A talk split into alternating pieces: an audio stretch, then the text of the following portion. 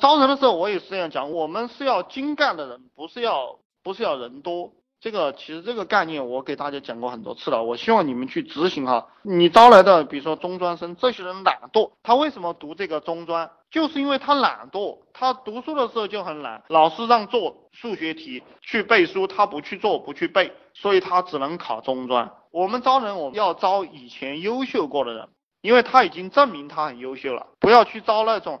不优秀的人，你企图把他变得优秀，所以有很多女孩子嫁男人的时候就很蠢，她以为她可以改变那个男人，那个男人本来不奋斗，对不对？她嫁给他五六年、六七年过后，她讲啊，为什么我还没有改变他？人是改变不了的，你企图改变别人，最后伤心的一定是你。所以有些女孩子嫁给这种没有奋斗精神，然后七八年没有改变的人，很多女孩子离婚了、出轨了，实际上。最亏的就是这个女孩子，就是因为她不懂得这个道理，所以她上了一个大当。其实我们讲这个男女关系啊，讲这个男女朋友，我也希望大家认识到，一个女人嫁给一个没本事的男人，就是非常悲哀的一件事情。如果这个女人啊，嫁给一个没本事的男人的话，其实就是对优秀的男人的一个侮辱。你们要真正的触摸到这个社会的规则，就是真理。你们在社会上听到的，包括你们在书上看到的，特别是你们喜欢看电视剧的，通通会把你们看成傻逼，因为那些东西都是歪门邪说，那些东西我称之为邪说。如果你们现在看新闻啊，喜欢看评论，就是我恭喜你们，你们的脑子已经坏掉了。就如果你们喜欢到处去看评论哈。那就证明你们是弱者，因为这个评论一般都是弱者去发表了言论。如果你们喜欢上这种东西，就证明你们跟他们已经差不多了。因为物以类聚，人以群分，然后你的这个心跟那一帮人靠近了。我讲的东西你不喜欢，或者是我让你去看了那种真理性的书籍，你不愿意看，OK，恭喜你，你是一个废物，因为你排斥嘛，你排斥这种真理性质的东西。你像有些人已经傻逼到什么程度了啊？我说只有干活才能赚钱。就你必须得不停的做事，他都排斥这种道理，你知道吗？就这种最简单、最真理的道理，他都排斥。如果你当老板哈，当老板你就是要比别人精明，比别人认识的深刻，那要不你当什么老板了，对不对？所以你要尊重最简单的规律、最真的理。社会上的人分几等哈，我给大家分一下，分几等。第一种人是干苦力的，农民工、扫地的、掏厕所的；第二种人是做技术的，他靠技术吃饭；第三种人是靠组织活动，靠个体户呀、小企业啊这样合作；那第四种人是商人、商人、企业家、商人，或者是当官的。这两种人在上面走是可以讲小政治家吧，然后再往上走是思想家，思想家就是玩虚的。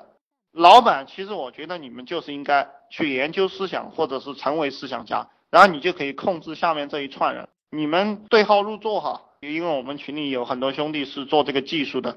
你看，其实你们是在第二层，你们是匠人这个级别，所以你们一定赚不到钱。实际上就是社会上最低层的人，赚钱一定要向思想上靠近。你的思想精明了，你就可以统治这些人，就跟我们人的大脑一样，对不对？手是干具体工作的，我们大脑里的思想指挥你的手去行动。那我们这个社会也是一样的，你是社会的脑的这样一个器官，你就可以指挥你的脚，指挥你的手。所以说你在什么层级，你就成为什么样的人。我再强调一个东西，跟坚持是对应的，就是耐心，要有足够的耐心去做事。这些东西都是非常简单的。你像这个人的级别越高啊。他没有多少话的，都是尊重这些简单的东西。那个马克吐温，嗯，马克吐温在一个酒会上，一个贵妇人去问这个马克吐温，说你能给我们讲一点最有用的知识吗？最有用的道理吗？马克吐温就告诉他，早睡早起，早睡早起，不要吸烟，就这种简单的道理。我们做老板的，我们能不能够做到早睡早起？就晚上十点你就该睡觉了，你不要熬夜了，对不对？熬夜熬了精神不好，然后你第二天处理问题状态不好，员工看了你进公司就睡觉，还干个毛线啊？然后为什么要早起？早起你早点到公司，比如说我，我每天七点钟一定是到公司的。别人看到老板已经来了，对不对？他们自然就会早点来。你看这个员工是怎么样被你们搞懒的哈？本来员工刚刚到你公司来，早上来了很早，八点来了没有开门，有时候你八点半来了，OK。他第二天就八点半来，他下一次就八点半来，然后过不了多久，你又九点钟才来了，OK，他也九点钟来了，他就不早来了。那如果我们老板七点钟就到办公室了，然后那个员工他第一天上班，他一般都会来的很早。他如果九点钟来，他发现我操，你们都到了，都做了整整齐齐，都在那工作了，他最后一个到。他心里就有压力，他第二次就会早点到。他八点半到，他发现大家同样都在工作了，就他还没到，他下一次又会早点到。他八点到，他发现你们都在，他就会七点半到，懂不懂？这个员工就是这样无形当中把他带出来的，所以我们要讲以身作则，就是这样一个道理。员工不努力啊，也是被你害了；员工努力也是被你带出来的。